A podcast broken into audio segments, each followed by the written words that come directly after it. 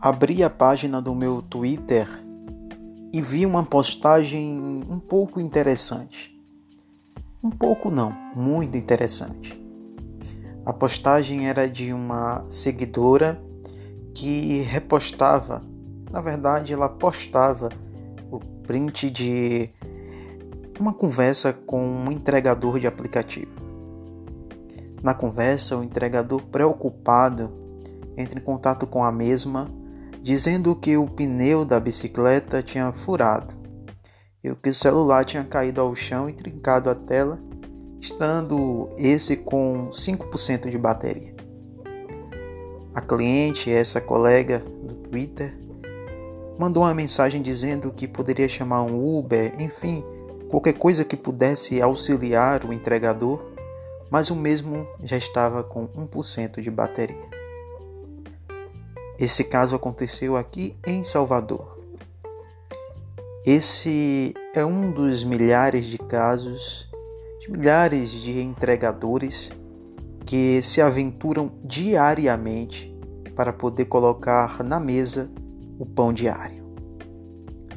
São entregadores como esses que se subordinam a certas situações implementadas por plataformas que se dizem solidárias com os desempregados do nosso país, mas na verdade não tem nada de solidárias.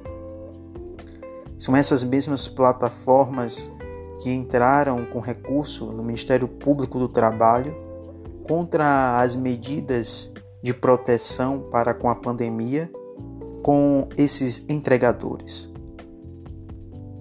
São essas mesmas plataformas que colocam metas, subordinações e até mesmo desafios incalculáveis para esses entregadores, como, por exemplo, aceitar um pedido sem saber o destino do mesmo. A vulnerabilidade para com todos esses entregadores fazem que os mesmos possam reivindicar com maestria e, claro, plausivelmente, os direitos que possam adquirir. Cabe ao Congresso Nacional legislar e garantir a esses entregadores os direitos básicos para poder exercer com dignidade esse exercício. Cabe aos nossos representantes representar essa classe.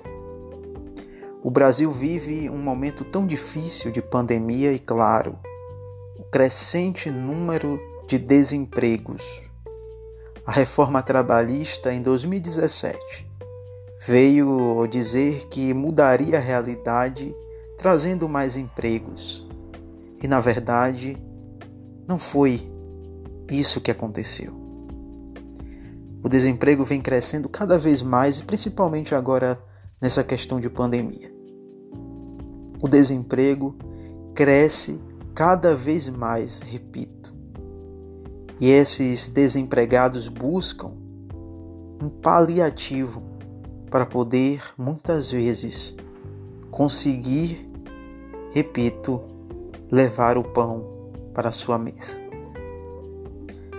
É, meus amigos, essas plataformas que se dizem ajudar, muitas vezes não tem nada de ajuda. Que possamos olhar com cuidado e, claro, fazer a nossa parte ajudando esses homens e mulheres, pais e mães de família, que só têm um propósito, que só entram nessas plataformas, que só fazem entrega por um propósito: ter dignidade de vida. Mas essa dignidade de vida Dessa forma, é impossível viver.